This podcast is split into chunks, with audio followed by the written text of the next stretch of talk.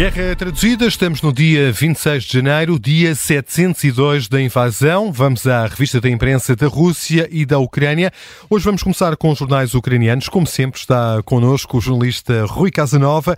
E Rui, eh, boa tarde. O canal TSN continua a dar destaque ao caso da queda do avião militar russo em Belgorod.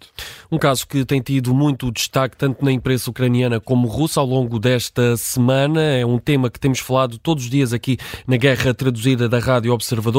Hoje é notícia que a Ucrânia está a analisar as listas que a Rússia divulgou e que alegadamente mostram os nomes de prisioneiros de guerra ucranianos que seguiriam a bordo deste avião militar russo que caiu em Belgorod. A Rússia diz que todos os passageiros morreram, incluindo os 65 prisioneiros ucranianos que seguiriam a bordo. A Ucrânia não confirma a informação e ontem disse mesmo que alguns dos nomes que constam destas listas divulgadas por Moscovo são de prisioneiros que já tinham sido devolvidos à Ucrânia.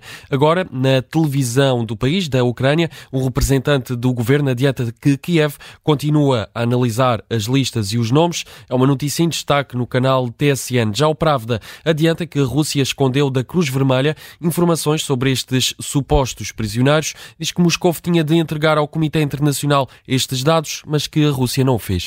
O jornal RBK faz manchete com Volodymyr Zelensky, que voltou Rui a reunir-se com os comandantes do Exército.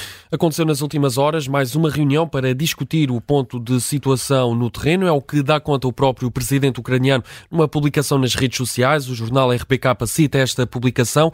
Um, Zelensky revela que foi dada particular atenção para Avdivka, que esta semana tem sido palco de intensos combates. Um, demos destaque ainda ontem um, a isso mesmo, aqui na guerra traduzida. O exército russo conseguiu conseguiu entrar pela primeira vez nesta cidade no leste da Ucrânia, mas um, foi expulso pelas tropas ucranianas que dizem que para já mantêm sob controle a situação no terreno.